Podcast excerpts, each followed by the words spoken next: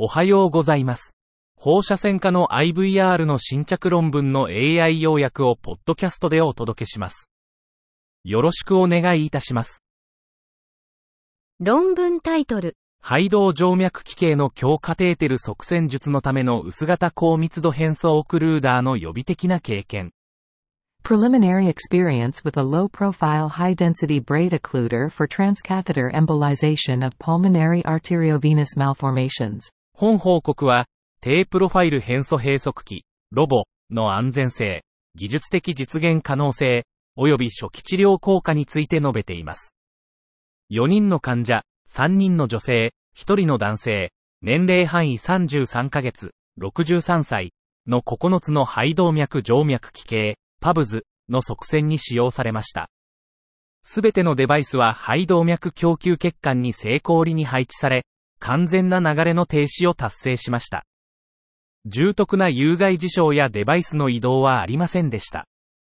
短期間の追跡 CT、6つのパブズ、中央値7ヶ月、範囲1.5から7ヶ月は、持続性や再開通なしの完全閉塞を示しました。このシリーズは、パブズのロボ側線の初期経験が安全で効果的であったことを示唆しています。論文タイトル。症候性子宮筋腫の治療のための超音波ガイドした経費マイクロハアブレーションの評価。An evaluation of ultrasound-guided percutaneous microwave ablation for the treatment of symptomatic uterine fibroids. 目的。超音波ガイドした経費的マイクロ波焼灼療法、MWA の子宮筋腫治療への適用可能性と効果を評価。方法。17人の患者を対象に、エンプリント登録商標マイクロ波焼灼システムを用いた MWA を行った。結果、筋腫の直径は平均6.7プラスマイナス1.1センチメートル。体積は平均101.9プラスマイナス63.3センチメートル。平均焼灼時間は12.2プラスマイナス3.1分。12ヶ月後の平均減少率は70.9プラスマイナス23.8%。術前のヘモグロビン値9.96プラスマイナス 2.33g マイリットルから術後12ヶ月で12.14プラスマイナス1.34に優位に増加。P イコール、〇〇に。結論。MWA は、フィーゴタイプ1から6の子宮筋腫の治療に有効な最小侵襲治療法となり得る。論文タイトル。透析回路の加入レ挿入ゾーンに配置されたステントグラフトの改存性と耐久性。Patency and durability of stent grafts placed in the dialysis circuit cannulation zone. 目的。血液透析アクセス回路の戦士部位にステントグラフト、SGS を使用することは議論の余地があります。本研究では、戦士部位に SGS を使用した経験と改存率について報告します。方法。2020年4月から2023年4月まで、戦士部位に SGS を配置したすべての手術を後ろ向きに分析しました。合計40人の患者、男性25人、女性15人が研究に含まれました。結果、対象病変の一時改存率は6ヶ月で89%、SD5%、12ヶ月で74%、SD8.4% でした。一時補助改存率は6ヶ月で89%、SD5.2%、12ヶ月で78%、SD7.6% でした。アクセス回路の二次改存率は6ヶ月、12ヶ月ともに97%、SD2.5% でした。結論、戦士部位の病変に対して配置された SGS は、透析のために安全に戦死することができ、短期及び中期の改存率が適切であることが示されました。論文タイトル。門脈側線術後の門脈血行動態及び幹細性の4次元フロー MRI 評価。Four-dimensional flow MRI assessment of portal hemodynamics and hepatic regeneration after portal vein embolization. 胆道がん患者に対する戦士的肝門脈側線術、PUB の影響を 4DMRI 流量計で評価。研究期間、2020年6月から2022年11月。参加者、0日組24人。中央値年齢72歳。男性17人、3日組13人、中央値年齢71歳、男性8人。プブ後の左関門脈、LPV、流量は増加、0日組、中央値 3.72ml セックから 9.48ml セック、3日組、中央値 3.65ml セックから 8.16ml セック。LPV 流量変化は、プブから術前 CT までの日数に対する FLR 体積変化との相関が3日組で見られた。ローイコール0.62、P イコール2。術前 FLR 体積の推定には 4D 流量 MRI が有用であることが示された。論文タイトル。心臓繊維症の画像化。繊維症の画像化に関する AJR 特別シリーズの最新情報。Imaging of cardiac fibrosis.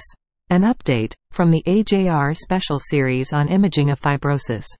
心筋繊維症、MF は、過剰な細胞外マトリックス、ECM、タンパク質の生成と堆積により定義されます。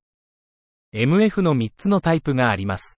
組織壊死からの置換繊維症、心筋ストレスからの反応性繊維症、非分解性物質の進行性堆積からの浸潤性間質繊維症。MRI は、遅延ガドリニウム強調、ルジ、技術を主要なエンドポイントとして、MF の評価において重要な役割を果たします。ルジ MRI は、予後予測とリスク分類を支援し、不整脈のアブレーションを検討している患者の管理をガイドします。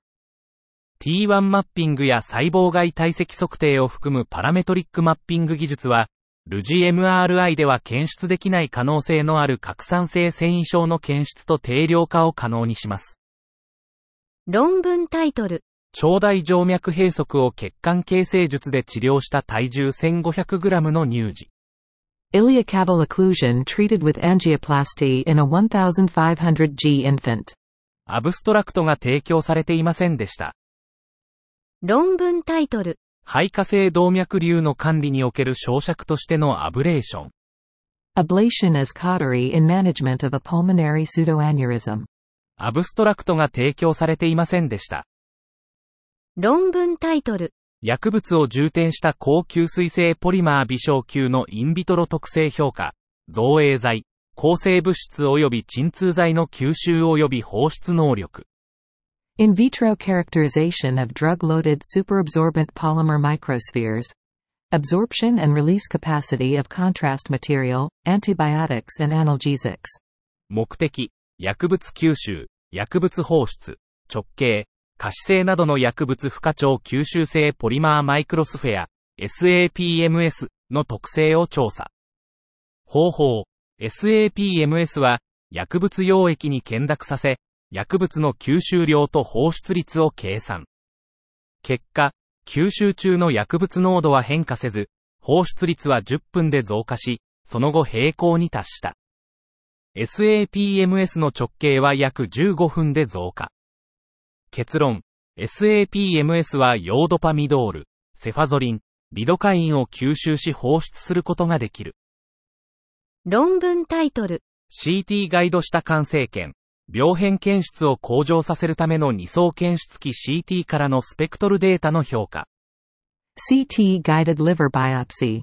Evaluation of spectral data from dual layer detector CT for improved lesion detection.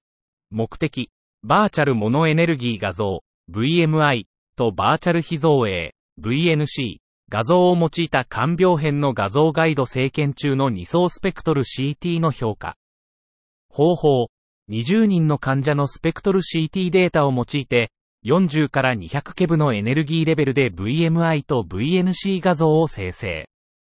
結果、VMI、VNC 画像を使用すると、20分の18の症例で病変の可視性が向上。最高の可視性は VMI40 で75%の症例で得られた。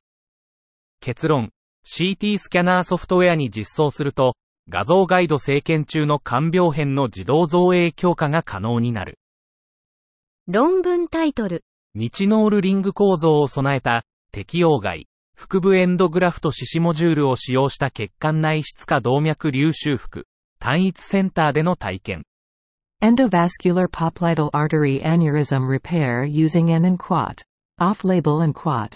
Abdominal endograft limb module with nitinol ring structure. A single center experience. 目的、日ノールリング構造を持つアンドコット、オフレーベルコット、腹部エンドグラフト紙モジュールを用いた内視強化質化動脈流修復の評価。方法、アナコンダ登録商標エンドグラフト紙を用いた12人の男性患者、平均年齢76歳、朝東急さん。の14の質化動脈瘤の広報指摘観察研究。結果、全患者が成功したステントグラフト展開とコブ除去を達成。1年、3年、4年での主要ステントグラフトの通過性はそれぞれ93%、75%、64%。結論。アナコンダ登録商標エンドグラフト肢は、他のグラフトや開放手術と比較して、4年までの長期通過性が良好であることが示された。論文タイトル。末梢動脈疾患における薬剤溶出バルーン及びステントの現在の使用。ヨーロッパ心臓血管インターベンショナル放射線学会 SARS によるオンライン調査。The current use of drug-eluting balloons and stents in peripheral arterial disease. An online survey by the Cardiovascular and Interventional Radiological Society of Europe, CIRSE. 目的、2018年のメタ分析による議論後、PAD 治療の薬物溶出デバイスの使用状況を評価。方法、7035人の SARS メンバーに匿名調査を実施。結果、回答者の38%は2018年以降の実践の変化を見ていないが、47%は薬物溶出デバイスの使用が減少し、13%は使用が全く停止し、3%は増加した。結論、2018年のメタ分析は PAD の薬物溶出デバイスの使用に影響を与えたが、多くの回答者がこれらのデバイスの安全性を信じ続けている。論文タイトル。腰部椎間板のヒドロゲル増強。椎間板性腰痛の治療法の早期実現可能性研究。Hydrogel augmentation of the lumbar intervertebral disc. An early feasibility study of a treatment for discogenic low back pain. 目的、慢性腰痛、CLBP、患者における椎間板ハイドロゲルの安全性と有効性を評価。方法、22歳から69歳までの NRS 痛みスコアが4以上の20人の患者を対象。ハイドロゲル、ハイドラフィル登録商標を1または2の腰椎レベルに注入。結果、平均131日の追跡調査で、NRS 痛みスコアが7から1に、オジスコアが54から2に優位に減少。5件の重篤な副作用があり、そのうち4件が治療に関連。結論、早期実用性研究は、ハイドロゲルが DDD と CLBP の治療に効果的である可能性を示唆。以上で本日の論文紹介を終わります。お聞きいただき、ありがとうございました。